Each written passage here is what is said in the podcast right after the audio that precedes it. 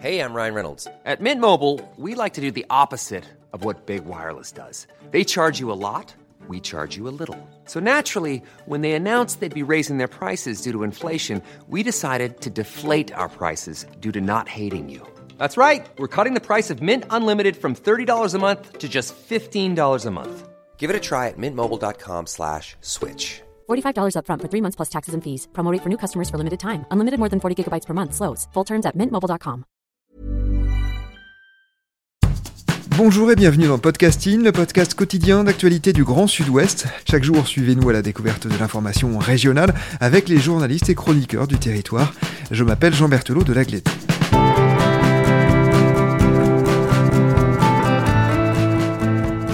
Nous embarquons aujourd'hui dans les couloirs du temps pour une carte blanche. Ce sont ces épisodes consacrés à des articles écrits par des journalistes de la région mais qui n'ont pas été publiés par des médias partenaires. C'est le cas donc aujourd'hui avec un sujet paru dans le magazine occitan Sphère et qui s'appelle Cacher ce masque que je ne saurais voir. C'est vous qui en êtes l'autrice. Bonjour Marion Casanov. Bonjour Jean. Marion, vous êtes journaliste indépendante, native de Bordeaux. Vous êtes déjà venue à notre micro pour trois épisodes consacrés à votre série sur les biens juifs spoliés, paru sur slate.fr.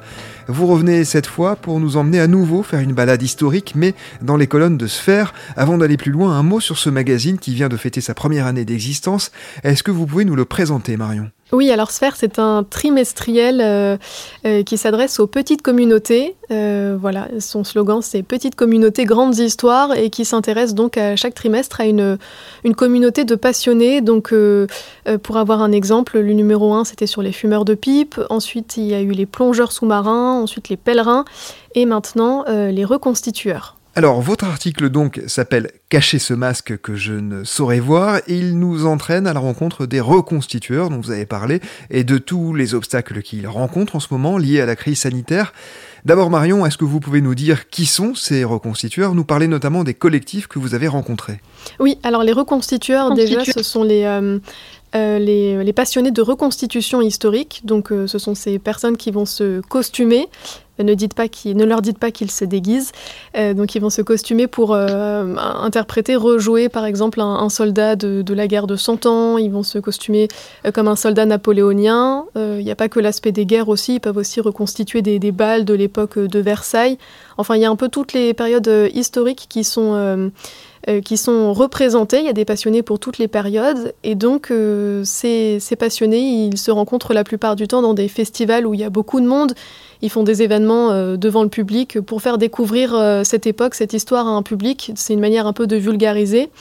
Et donc, euh, ces personnes que j'ai rencontrées, bah, forcément, ils ont passé une année blanche. la plupart du temps, tous leurs événements, tous les festivals ont été annulés.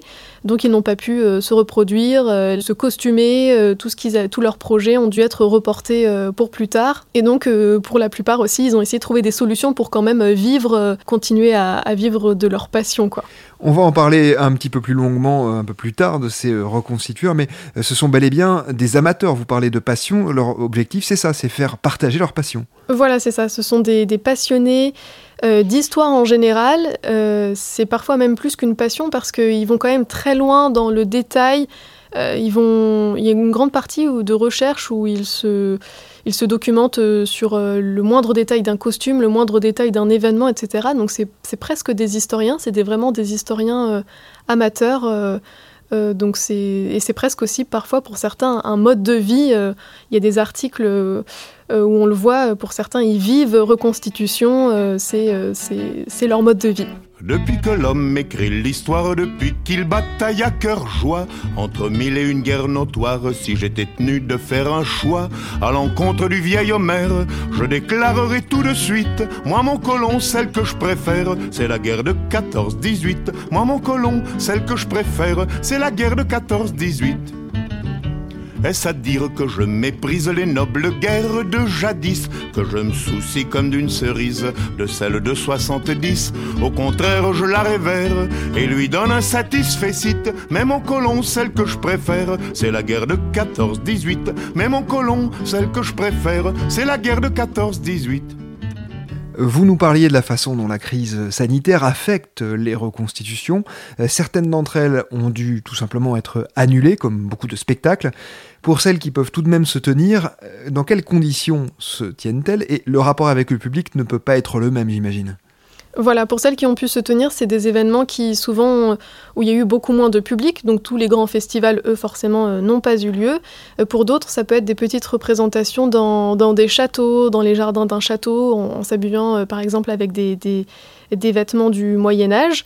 Et pour la plupart, pour beaucoup d'entre eux, on leur a demandé de porter ce costume, mais aussi un masque, de respecter des gestes barrières, donc d'être un peu loin du public. Et les reconstitueurs que j'ai pu euh, interviewer, ils regrettaient beaucoup euh, cet aspect de distance avec le public, euh, de devoir porter un masque, ce qui est... Ben, ce qui gâche en fait un costume, c'est vraiment anachronique d'avoir un masque chirurgical quand on est habillé comme un soldat napoléonien. Tout cet aspect de proximité avec le public et de, de détails historiques, de véracité historique, ben, il était un petit peu bah, il était passé euh, à la trappe malheureusement. Il y a quelques reconstitueurs aussi que j'ai eus qui ont préféré annuler plutôt que de devoir porter un masque ou, euh, voilà, ou de devoir respecter des gestes barrières parce qu'ils trouvaient ça, euh, c'était le contraire de ce qu'ils voulaient faire. Alors il y a tout de même quelqu'un qui a eu une idée géniale hein, pour combiner reconstitution historique et impératif sanitaire, en l'occurrence le masque que vous évoquiez à l'instant. Une idée qui rappellera des souvenirs à ceux qui ont lu ou vu Au revoir là-haut par exemple. Oui, c'est vrai. Euh, alors c'est un reconstitueur qui était invité pour euh, une reconstitution au musée de la Grande Guerre à Meaux, de la reconstitution de la seconde, de la Première Guerre mondiale, pardon. Et donc lui, il s'est demandé, euh, voilà, il fallait porter des masques et il s'est demandé comment faire pour pour rester quand même dans l'histoire. Et il a eu une illumination. Il s'est dit, bah, je vais faire des faux, des masques un peu façon gueule cassée. Donc des masques qui rappellent euh, ce que portaient les, gueules cassées, les personnes qui étaient blessées pendant la Première Guerre mondiale, qui avaient des éclats d'obus et qui étaient complètement défigurés. Ils portaient eux-mêmes des masques qui reconstruisaient un semblant de visage. Et donc lui a imité ces masques gueules cassées, il en a fait quelques-uns. Et euh, bah, ça a eu beaucoup de succès et il a, il a un peu lancé... Euh, lancer une mode et il y a d'autres reconstitueurs qui comptent le reprendre parce que ben voilà, ça allie euh, gestes barrières, euh, euh, sécurité liée au Covid et ben histoire, historicité, parce que historiquement, ben, c'est correct. Les reconstitueurs ont aussi d'autres manières, d'autres occasions de pratiquer leur passion, grâce au cinéma et à la télévision en particulier, c'est ça? Oui, c'est ça. Il y a aussi, euh, on fait souvent appel à eux pour euh, des, documentaires euh, historiques, donc des chaînes comme RMC Découverte, ça les arrange bien d'avoir des reconstitueurs qui ont tout le matériel avec eux et qui ont des, bah, passionnés qui savent aussi très bien, qui connaissent leur période sur le bout des doigts. Et aussi pour faire des vidéos sur, sur des chaînes YouTube. pareil, où il faut mettre en scène un petit peu ce qui se passait à l'époque. Donc ça, au moins, c'est une partie qu'on ne leur a pas enlevé. Ils ont pu un petit peu cette année euh, effectivement euh, remettre leur costume, le sortir de leur placard pour ces quelques événements-là qui ne, qui ne demandent pas de public le jour même, mais qui ensuite effectivement peut être mis en vidéo devant un public. Et il y a même une association qui a fait une vidéo qui s'appelle Souvenir, j'écris ton nom, et ils ont eu l'idée de faire un court métrage à l'occasion de l'armistice du 11 novembre où voilà, normalement pour l'armistice, ils font une petite euh, représentation, ils se mettent en costume. Cette année, il n'y a pas pu avoir d'armistice avec euh, du public. Donc, euh, pour pallier ce, manque, cette cérémonie qui n'a pas eu lieu, ils ont fait eux-mêmes, avec leurs moyens, un petit court métrage. Donc, c'était une manière pour eux de continuer quand même la reconstitution. et puis de dire qu'ils n'ont pas rien fait pendant cette année-là, que les efforts, les costumes qu'ils avaient préparés ne sont pas restés au placard.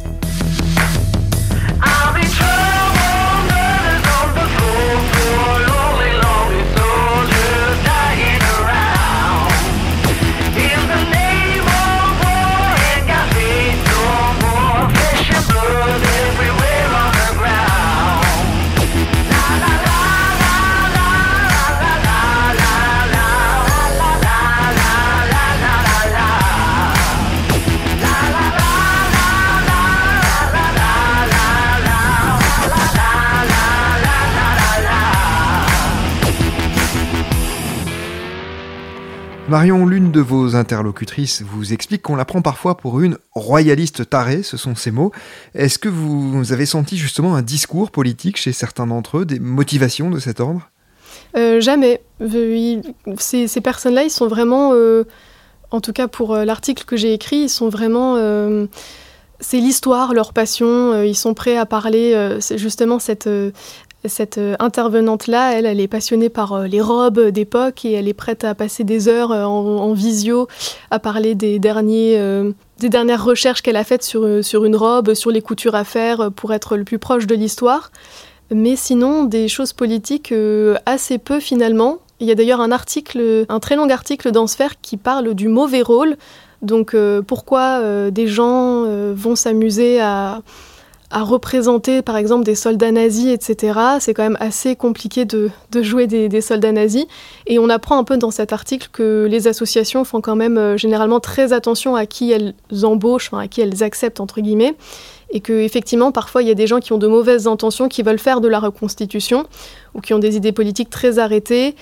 Euh, ce qui ressort, c'est que euh, il y a quand même un certain contrôle de ces associations qui sont quand même pour la plupart, je pense euh, la grande, grande majorité, simplement des passionnés d'histoire euh, qui veulent euh, revivre ces époques-là. Et par ailleurs, ceux que vous avez rencontrés sont parfaitement intégrés socialement, ils ont des métiers tout à fait classiques, ce ne sont pas des gens qui sont marginalisés par ailleurs. Oui, voilà, il y avait des ingénieurs informatiques, des personnes qui travaillaient dans la pub, des avocats. Euh, voilà, c'est pas du tout des, c'est pas du tout des illuminés, euh, simplement bah, des gens qui poussent la passion, leur passion de l'histoire euh, très très loin. Et qui permettent à certains petits villages de vivre ou en tout cas de, survivre. Hein. C'est notamment le cas pour un village des Pyrénées que vous évoquez. Oui, le village de Montespan. La mairesse que j'ai eue me disait qu'il n'y a plus de commerce dans son village. En revanche, la vie associative elle est très active. Il y avait cette association de, reconstitution de la Première Guerre mondiale et d'autres associations. Quand on n'a pas de commerce, ben, euh, il y a des habitants qui se regroupent pour essayer de faire vivre la ville avec euh, donc, euh, bah, des, passions communes. Et donc, il y a ces passions de, reconstitution historique qui, suffisent à maintenir un peu un, petit village en vie. Mais c'est vrai qu'en crise sanitaire, ben, tout l'aspect associatif euh, disparaît parce qu'on ne peut plus se réunir. Et là, cette ville-là, par exemple, ce village-là, euh, dans les Pyrénées, en, en souffrait pas mal.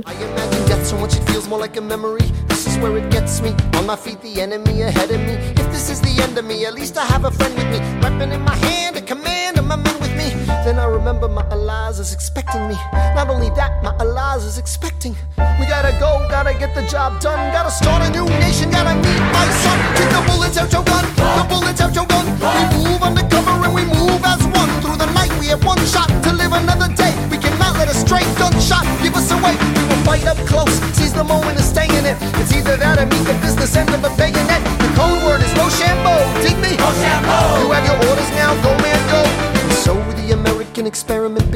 my friends all scattered to the winds. Lawrence is in South Carolina, redefining bravery. We'll never be free until we end slavery.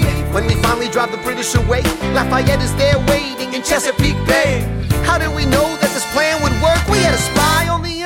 that's right. Hercules Mulligan! I tell a spine on the British government. I take the measurements, information, and then I smuggle it. Up to my brother's revolutionary covenant. I'm running with the sons of liberty, and I am loving it. See, that's what happens when you up against the ruffians. We in the shit now, somebody's gotta shovel it. Hercules Mulligan, I need no introduction. When you knock me down, I get the fuck back up again.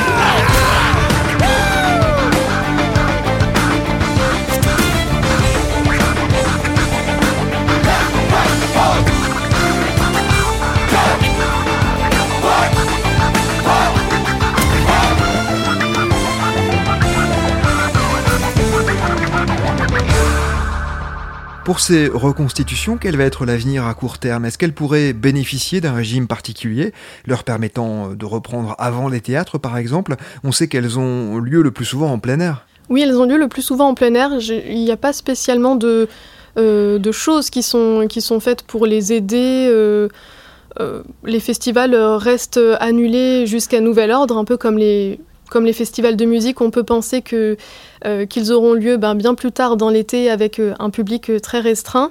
Mais les reconstitueurs, ils sont assez mitigés. Il y en a qui pensent que cette année encore, ça va être très difficile, que tout va être annulé et que même ça va un petit peu se, se perdre parce que ça va un petit peu bouleverser la reconstitution s'il faut à chaque fois porter des masques, respecter des gestes barrières pour l'année à venir, ça risque d'être compliqué.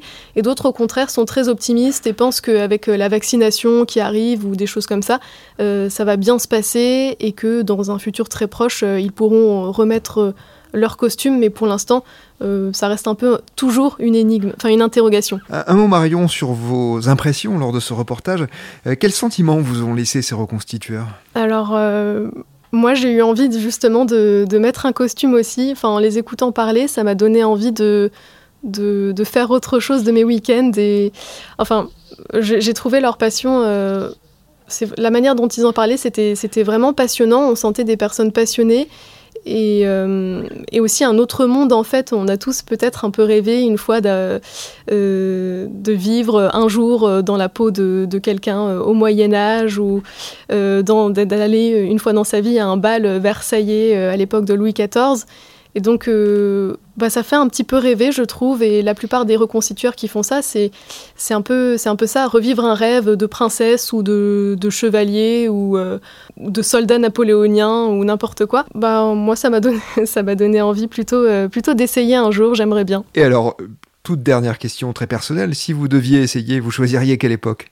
Moi, j'irais refaire, reconstituer un bal versaillais, clairement, parce qu'en plus, euh, il, euh, il loue des, châteaux euh, pour des événements privatifs.